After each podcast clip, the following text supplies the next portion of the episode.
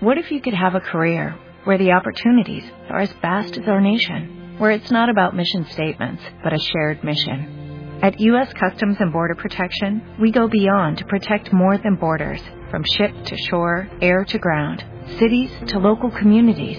CBP agents and officers are keeping people safe. Join U.S. Customs and Border Protection and go beyond for something far greater than yourself. Learn more at cbp.gov/careers. En 1974 el Papa Pablo VI reiteró la existencia de Satanás, pero no como símbolo del mal, sino como una realidad física. Es decir, que hay quien piensa que Satanás no es solo una imagen de leyenda que engloba todo el mal que nos rodea, sino que es algo, o mejor dicho, alguien, que está o puede estar entre nosotros, que nos puede dominar y que exige que le adoremos. Entre nuestros invitados esta noche hay quien no cree en este ente poderoso y maligno y afirman que lo que antes se consideraba como síntoma de la existencia del diablo tiene hoy una explicación científica. Contra estas opiniones racionalistas, también nos acompañan esta noche en el plató personas que han sentido el aliento y la presencia del diablo. Estas personas afirman que el diablo invade y posee el cuerpo y la mente de muchas personas y que puede tener presencia física. Unos y otros nos van a contar esta noche sus experiencias y nos van a contestar, entre otras, a la pregunta del debate. ¿Habita el diablo entre nosotros? No vamos a hacerles esperar más ni a ustedes ni a los dos invitados que tenemos ya aquí.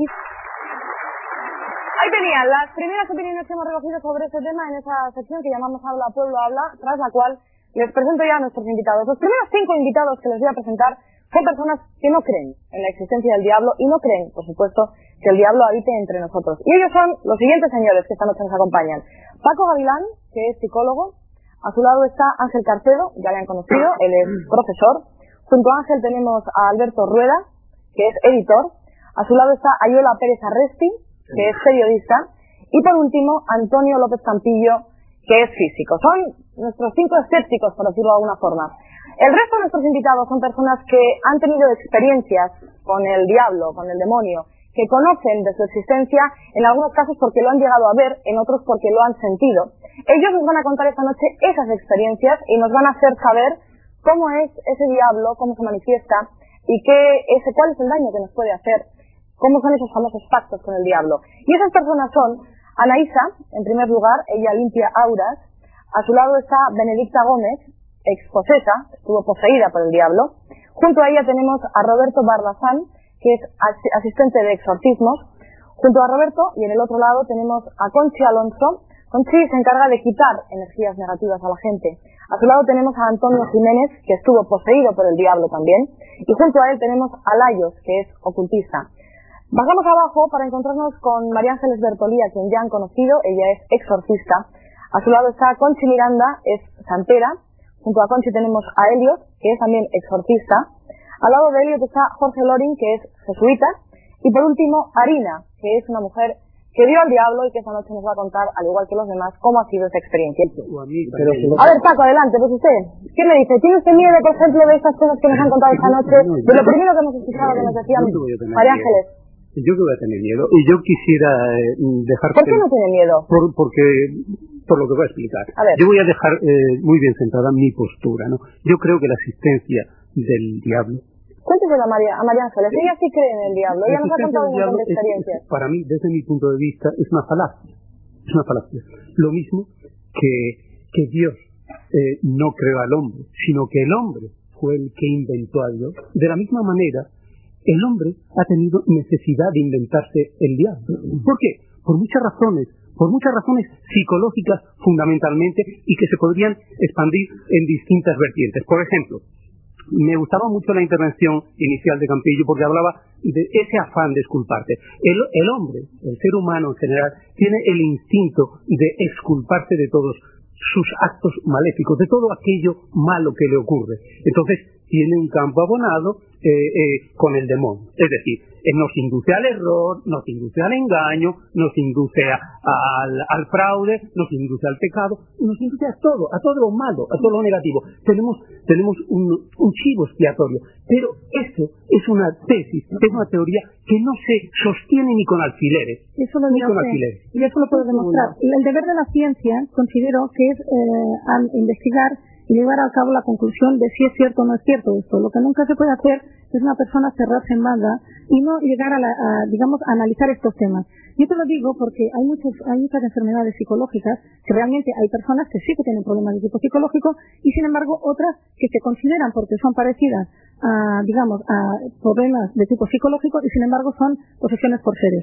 ¿me, permite? La diferencia está en que se curan y son irrecuperables y esto es lo que cuenta. O sea, a, mí a ver, Paco, adelante rápidamente que me, me permites un momento solamente. Fíjate, tú que hablas de las enfermedades, efectivamente, hay enfermedades, bueno, las enfermedades no son por sí mismas socialmente prestigiantes. Bueno, salvo el estrés, que los ejecutivos, no hay ningún ejecutivo que no se precie de, de, ser buen ejecutivo si no está estresado. Pero aparte de eso, las, las enfermedades mentales precisamente no tienen, no, no, tienen muy, muy buen, prestigio. Entonces, entonces, ¿qué ocurre? Ocurre que nosotros encontramos una disculpa muy buena porque la epilepsia, la esquizofrenia, muchas psicopatías... Paco, usted dice que son excusas, pero Arina, por ejemplo, ha visto al diablo. Aida, cuéntale usted yo quería, qué de excusa no tiene nada. Yo quería hacerle un inciso a este señor. Eh, de eso que están ustedes diciendo que no, no existe, ustedes habrán visto publicado no hace mucho tiempo que el mismo Papa hizo un exorcismo, no sé si hace un año, un año y medio, no sé si lo hubieran publicado. Entonces, el Papa también, lo que dice el Papa, no es real. No, el Papa es un ser humano, igual que nosotros. Incluso él mismo duda de su falibilidad, de su infalibilidad, mejor dicho. Pues perdone, pero si usted sabrá que en el Vaticano tienen la mejor, la mejor, o sea, todo lo mejor sobre parapsicología, sobre todos estos temas que puedan haber en el mundo. Por lo tanto, si tiene lo mejor de lo mejor, evidentemente es porque se cree o no se cree. A pesar de que usted diga que es un ser humano. Claro, ellos, ellos claro que creen, evidentemente, pero yo estoy hablando desde mi posición, desde mi perspectiva de psicólogo, y como psicólogo no puedo admitir eso. Es decir, eh, son enfrentamientos de opiniones, de creencias. Usted cree y yo no creo, sencillamente porque creo que es una que responde a unas necesidades psicológicas que tiene el ser humano.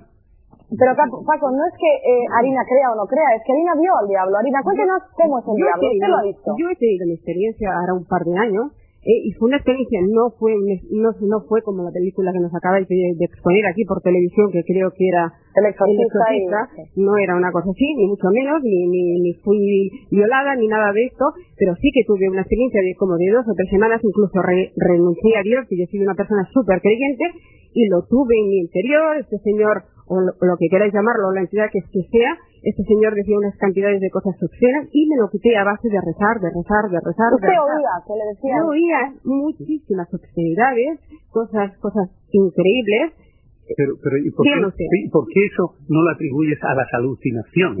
Tú has oído hablar de las alucinaciones. El, ser humano es muy sugestionable. Y antes solo se hablaba de alucinaciones eh, visuales o auditivas. Hoy en día se sabe que podemos sufrir eh, alucinaciones de, de, los cinco sentidos. Es, Escuche, escúcheme usted, disculpe, ¿verdad que eh, tenemos explorado un 8 o un 10% de nuestro cerebro cuando tenemos un 100%? Porque no, no tenemos más margen. ¿Por qué no da usted un poco más margen? Usted que, usted que es psiquiatra o, o, psicólogo, ¿por qué ya, no lo da? Ya que hablas de porcentajes, a mí, me ha sorprendido mucho que me llamasen a este programa porque pensé que, a estas alturas del conocimiento, de la ciencia en general, y de la psicología y de la psiquiatría en particular, esto estaría ya aclarado. Pero me ha sorprendido mucho la eh, estadística de Patricia, que un 33% de los europeos, es decir, una tercera parte de la humanidad, si extrapolamos ese dato, resulta que creen en el demonio.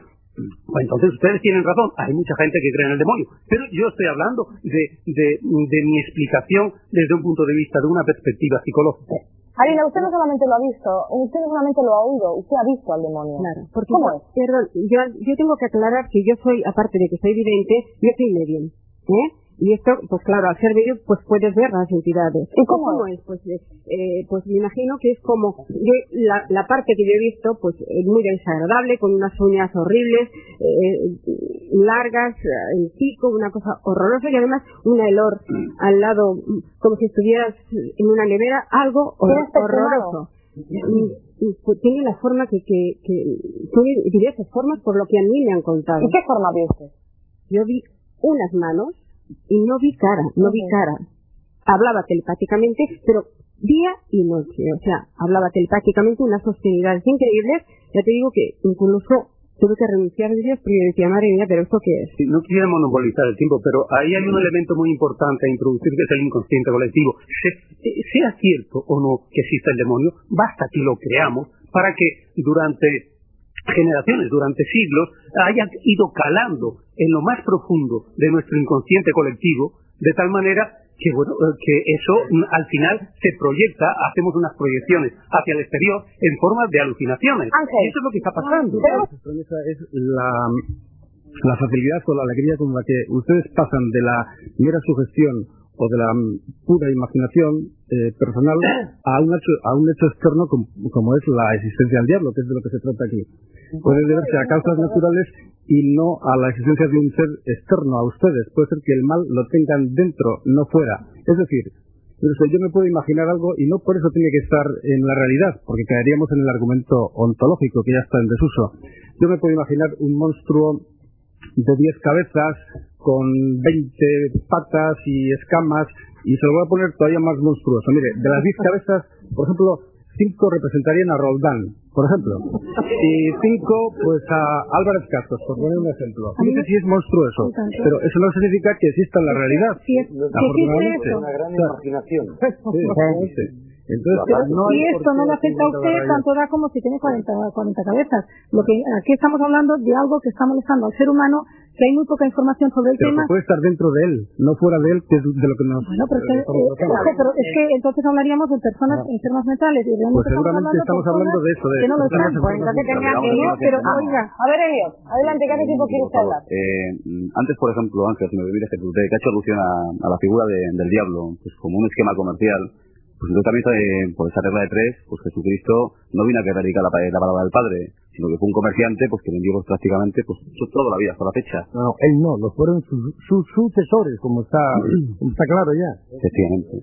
Y es que la figura del diablo, pues ya por sí sola, efectivamente genera maldad. Y no solamente él está, sino que también hay una sucesión de ellos. Bueno, diablo, ¿no? Yo estoy empezando... No, no, idea. Lo que estoy empezando ancestral que se ha venido repitiendo en mitos desde la antigüedad, desde el, el maddeísmo y, Efectivamente. y el hinduismo y el budismo hasta ya hoy. Está en... existía. Por ejemplo, cuando los caldeos ya de por sí estudiaban la astronomía, sabían que existía una figura maligna y la denominaron Sek, o sea, ya venía desde muy Estamos atrás. hablando de la infancia de la humanidad. Son mitos que ya nadie Bueno, eso es muy relativo, de la infancia de la humanidad. tienen una tecnología más aplicada que hoy en día. En todas las pirámides que construyeron. A ver, Ángel, Y Ángel, se puede demostrar que el por alusiones a lo que ha dicho muchas cosas, Elliot ¿no? sobre él. Adelante, Ángel. yo simplemente confieso que estoy empezando a coger cariño al diablo. Es decir, el pobre le estáis poniendo a parir. Es decir, yo no sé quién es peor, si el diablo o vosotros. Le estáis pues. achacando un montón de maldades al pobre desgraciado. ¿eh? Y luego resulta que cuando hablamos de los niños decimos son unos diablillos, como cosa simpática. No me lo Pues si le parece tan Hay un montón de ¿quiere que se le contradicciones haga? acerca, acerca del pobre diablo que yo creo que debierais poneros de una acuerdo un aplicación de palabra muy mal hecha también, ¿eh? O sea, También. sobre un diablillo. Pero, hombre, El es diablo es diablo aquí y en todos sitios. Ya dijimos antes que el diablo se aplica a todo, ¿eh? positivo y negativo. No, Es positivo decir, no puede a alguien- nunca, jamás. decir, hombre, hay pobres diablos, hay, hay incluso diablos buenos, etcétera. Yo de todas formas, de todas formas me interesaría el padre Lorin que está. Yo le estoy provocando, yo que conste que le estoy provocando un poco a ver si habla, porque tengo muchísimo interés respetando en que usted, la palabra del prójimo. usted que es el muy bien, científico, muy bien, muy bien. bien. encontrar la entrada, pero ya la damos, la entrada, se la damos. entre usted, Padre, usted usted que le. Él es el Yo científico. digo lo siguiente. Comprendo perfectamente que el que no crea en Dios se burla del diablo. Es su problema. Ya se enterará cuando se muera. Muy bien. Es su problema. Bueno.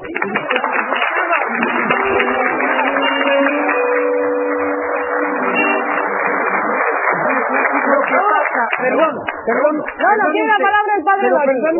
Señores, tranquilos. Una cosa solo. Cuando usted se muera, no se enterará de que no hay vida eterna. De todas formas, muy largo me lo fijáis. No, sí, señores, ¿cuándo se enterarán? ¿Se enterarán? Sí que la hay. Bueno, El argumento es falso. Antonio, el padre Lorin tiene la palabra. A ver, Además, padre. además no solo Ángel, vamos a respetar la palabra del padre. Segundo. Segundo, de manera que yo no pretendo convencer al que no quiere dejarse convencer, porque nadie se convence de lo que no quiere. No, pienso convencerle, porque no quiere dejarse convencer. voy a poner mi punto de vista. ¿Por qué yo creo en el diablo? No he visto al diablo. Nunca. Ni quiero verlo. No he visto. Pero sé que existe. ¿Por qué? Hablo desde el punto de vista creyente, católico, sacerdote y jesuita. Yo creo en el diablo. Primero, es dogma de fe. Está definido en el Concilio Lateral 4. Es dogma de fe. Y yo creo los dogmas de fe. Creo que existe el diablo. Segundo, ¿por qué es dogma de fe? Porque lo dice la Biblia. Y para mí la Biblia es palabra de Dios. El que se ríe de la Biblia, con su pan se lo coma. Yo creo la Biblia. Y la Biblia me habla del demonio. Y dice San Pedro eh, que hubo ángeles que pecaron. Y los ángeles que pecaron fueron condenados al infierno. Y esos son los demonios. Ese es el diablo. Era ángel, pecó y se condenó. Y por eso existe el diablo. Padre, ¿se puede demostrar la existencia del diablo? Se ve por la fe. ¿Usted sabe de casos? De, de casos Sí, en los que... el- el- eh, la película El Exorcista que hemos visto aquí, yo tengo un dato, es una posesión actual. Yo, eh, aquí está hablando gente que habla de posesiones. Yo, nos hemos conocido hace media hora. Pero yo soy jesuita y mi provincial, el padre sobrino, estuvo destinado en Georgetown, en, en, Washington, y conoció al protagonista de la película. La película se basa en una, en una novela, y la novela es un hecho histórico. Bueno, pero es un hecho histórico, y el padre sobrino conoció al protagonista. ¿Y qué? y cuéntanos esa Bueno, pues padre. bueno, hay un cambio. La película pone una niña y el caso histórico es un niño. Eso es lo de menos. Sí. Pero el padre sobrino me lo ha dicho a mí, no es que me dijo que soñé, que me inventé. No, no, no. El padre sobrino ha hablado con un sacerdote exorcista que echó el diablo de un niño, pero de nuestros días, ¿no? Y por lo tanto, son casos que uno conoce. Bueno, que no ¿cómo quiero creer. padre? Vaya películas. yo no vaya a convencer a nadie. Si lo el padre Pero yo sí creo. Si lo dicho el padre sobrino, entonces no Padre tengo nada que añadirle. Sin embargo, lo que sí le digo es que la Iglesia suele refugiarse en el dogma cuando le faltan... No, señor.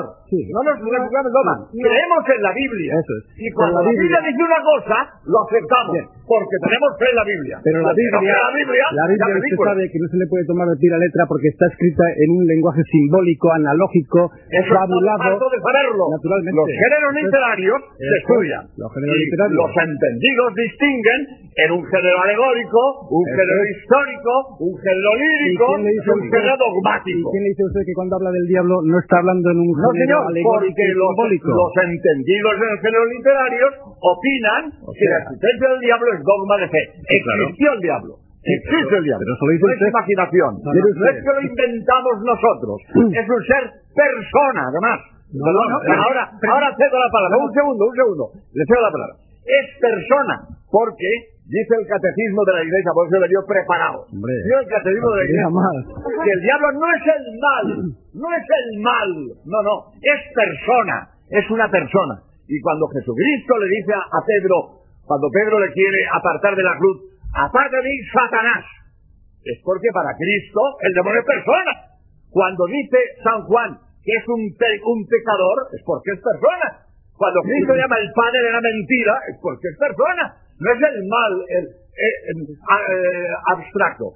O sea, creemos en el diablo, que existe, que es persona y que actúa en el mundo.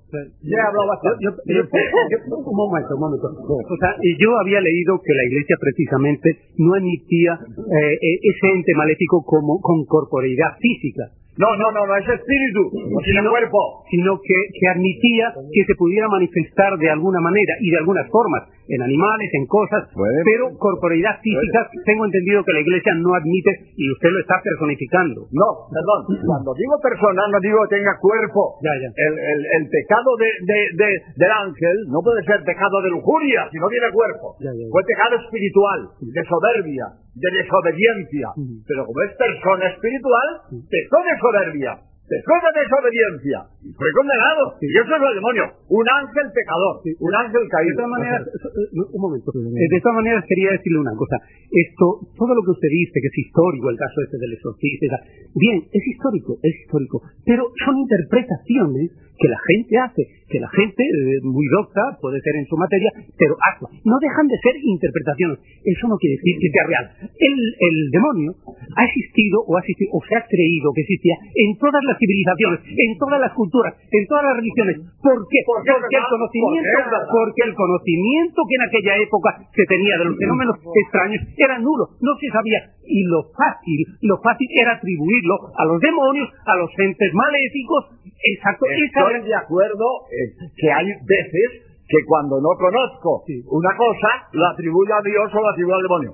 Y por eso no quita, eso no quita Claro. que después haya realmente un demonio, Y como por- existe Dios, Claro. Bueno, un momento. Y por último, ya eh, en relación con este caso, usted dice que se, eh, se fía de la Biblia, que lo de creer en el demonio es dogma de fe, ¿no ha dicho eso? Sí. Ya, ¿usted no cree que desde un punto de vista psicológico, creer en algo firmemente es estancarse, es estancarse en la búsqueda de la verdad? No, mire usted, No. no, depende. Vamos a ver. Yo- yo- Perdón, le voy a decir, depende de que se- hay cosas opinables. Cero grados, ¿es frío o es calor? Depende. Para un, para un andaluz es frío, para un noruego no es frío, que diga. Ahora, dos y dos son cuatro, y tres, catorce, dieciséis, agua, H2O, punto. Es que yo me estanco porque digo que agua es H2O, no, agua es H2O, no es PLNA, no es- ni NH3, agua es H2O. Cuando yo creo que agua es H2O, no me estanco, estoy en la verdad. Pero es que la, la creencia en el diablo no es, no es eh, algo que tan tan eh, afirmativo, tan asertivo como, perdone, Para, para el que tiene fe, sí. Ah, pero no es científico. La, la Biblia, por ejemplo, no es un, libro, No. un, un libro científico. Por supuesto. Claro, entonces, Por supuesto. Estoy con usted. Demostrar científicamente que existe el diablo, no pretendemos eso. No pretendemos eso. Porque la, la fe no es una ciencia. Sí, pero la fe no es, una- es razonable. La fe es razonable. Pero Endo, yo quisiera saber qué opina el, el padre Lorin y me gustaría también que el padre Lorin nos cuente, nos cuente eso de lo que antes ha empezado a hablar. Empezaba a hablar de la película El exorcista, saben ustedes, basada en una novela, a su vez basado en un hecho histórico. Y él nos decía que un compañero, el padre Sobrino, que él quiere aclarar que no es John Sobrino, sino otro, es el padre Sobrino, eh, el padre Sobrino conoció al encargado de liberar al, a, esa- a ese niño del John. Sobrino vive, Sí. y el padre Sobrino, eh, Johnson es del norte, y el padre Sobrino es, es eh, gaditano, es andaluz, y además ha muerto ya. Pero era provincial, fue provincial mío, y mm, antes de ser provincial estuve estudiando en Washington, en la Universidad de Georgetown, y allí estaba un padre que, bueno, el padre Sobrino me dijo a mí que tuvo en su mano toda la documentación del hecho. Yo, yo dije antes, yo no he visto al diablo, ni he visto ningún endemoniado. Pero usted confía en la palabra del padre sobrino, por ¿eh? supuesto. Eh, lo- sé lo que él me ha dicho. Claro. Yo no sé nada más que lo que él me ha dicho. Que tuvo en su mano la documentación. Que, que, que en lugar de ser una niña, como dice la película, es un niño. Que, que suprimieron algunas cosas por horribles. Eso me lo ha dicho a mí el sobrino. Y bastante horrible era la Sí, película. sí, dijo, una cosa demasiado desagradables para, para ser filmadas. No pusieron todo. Pero me digo que habló con el sacerdote jesuita que había hecho el ¿Y exorcismo. qué es lo que pasó en ese caso, padre? Cuéntenoslo. ¿Un niño de qué edad? ¿Pequeño? ¿Estamos Sí, hablando sí, de un niño sí, de...? no, yo sé, cinco años, sí, no sé, no, no. Pequeñito. No sé, sí. Bien. Pero quiero insistir algo que se ha dicho ahora mismo. Al demonio se le vence con la oración. Sí, Con la oración. totalmente Digo, no, no con métodos científicos, si no, es- si no estamos hablando de cosas materiales, estamos hablando de espíritus. Padre, cuéntenos qué espíritu pasó. ni se le miran al microscopio, ni se le mede, ni se le eh, pesa en una balanza, es un espíritu. Y el espíritu se vence con la oración.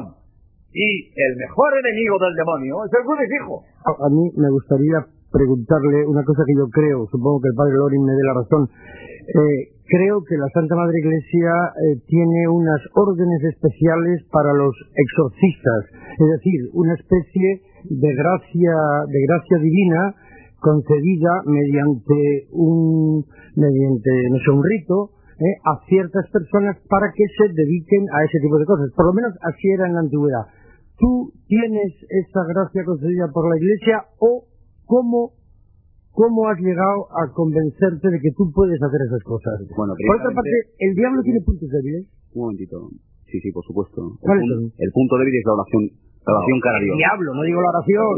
Vámonos por partes. Eh, primeramente, eh, yo no estoy convencido de nada, sino simple y llanamente sí estoy convencido de mi propio trabajo y de lo que hago. Pero Eh, tienes, tienes permiso, de, Perdona, perdona, como tú perdona. eres en nombre de Eh, Dios, perdona, tienes permiso perdona, perdona. oficial Perdona de Dios, por es decir, de sus representantes en la tierra. Los hombres no tienen por qué darme a mi voluntad propia o permiso para hacer nada. La gracia, la gracia te la da Dios. de Si empezamos así, todo va de manga por hombro, La claro. gracia te la da Dios. Las cosas. La gracia te la Si da no Dios. respetamos la jerarquía, estamos. Vamos a ver si nos entendemos. O sea, A ver qué opina el padre Lorin ahora. yo soy cristiano y creo en Dios. Ahora, con todo el respeto cara al Padre, no estoy de acuerdo con la política de la Iglesia. en la Biblia que cualquiera se ponga a exorcizar, me parece un cachondeo. No, cualquiera no, aquí estamos muy pocos, ¿eh? A ver, padre Lorín, ¿qué opina usted? Pues yo opino que eh, Ángel ha dicho una cosa que es verdad y otra cosa que no es verdad. Es verdad que la Iglesia tiene un ministerio que se llama exorcista. Bueno, eso es verdad. Eso es verdad. Y que Eh, el caso. ahora, ahora, eso no quita que Dios reparta sus dones eh, a quien quiera. Yo, yo no, eh, el que él no tenga autoridad de la iglesia no significa que no pueda hacerlo, no sé. Yo ni afirmo ni condeno. Y Dios no puede, digo nada. y Dios Digo, puede no repartir el sacerdocio, por ejemplo. ¿Qué negocio este guapo? El sacerdocio. No es ningún No se- no ofusque, no. Digo, el sacerdocio, lo mismo que reparte el exorcismo, puede repartir el sacerdocio. No, hombre, no. Es una orden sagrada. No. Y la otra En la también. iglesia hay un tipo de sacerdotes que tienen este ministerio. Pero eso no quita que si Dios quiere darle ese poder a otra persona, pues Dios se lo da, porque nosotros no le atamos las manos a Dios. O sea que él no tiene representación de la iglesia para hacer eso. No tiene representación. Pero si Dios quiere darle poder, yo ni afirmo ni niego, no sé. Y si él tiene No esta, cualidad es porque Dios se la habrá dado, digo yo. Vamos. está- están ustedes facilitando eh, el intrusismo profesional. No No, no, no, no, no, no, no, pues ya viene que- no, no, Lidia. Me refiero, a los Yo quería hacer unas, unas contestaciones. Primero, a aquella persona que me ha dicho que qué mm, facultad tenemos nosotros o qué propiedad tenemos para sacar seres espirituales. En la Biblia, en Lucas 9, 49, 50, y esto está en uno de mis libros, pone,